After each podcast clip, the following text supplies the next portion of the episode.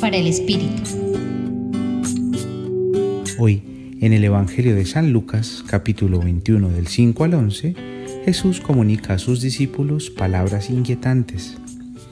Con estas Jesús inicia un discurso que iremos encontrando en la lectura de los Evangelios durante varios días.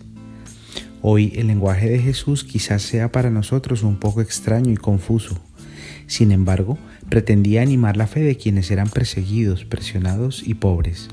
Asimismo, era el mensaje que movilizaba y daba esperanza a las comunidades cristianas que décadas después de Cristo, en duras y complejas circunstancias, seguían creyendo en Dios como centro y fundamento de sus vidas.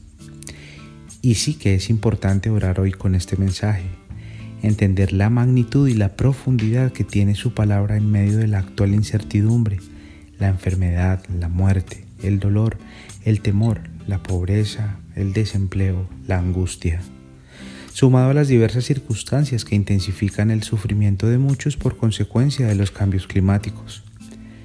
Jesús nos reafirma que Él es el camino, la verdad y la vida. También nos ayuda a estar atentos, a no alejarnos o desviarnos del buen camino. En momentos de dificultad es muy fácil separarse de Dios, bien sea porque buscamos en lugares equivocados o con personas inadecuadas, o por nuestra misma negligencia, pereza o desconfianza.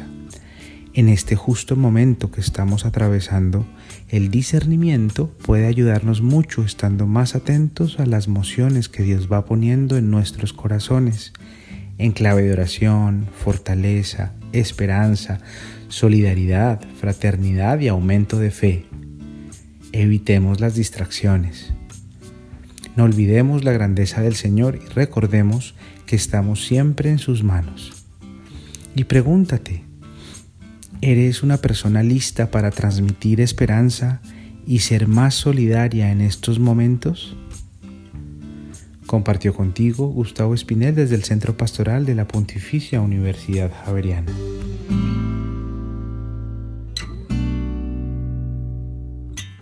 Escucha los bálsamos cada día entrando a la página web del Centro Pastoral y a javerianestereo.com.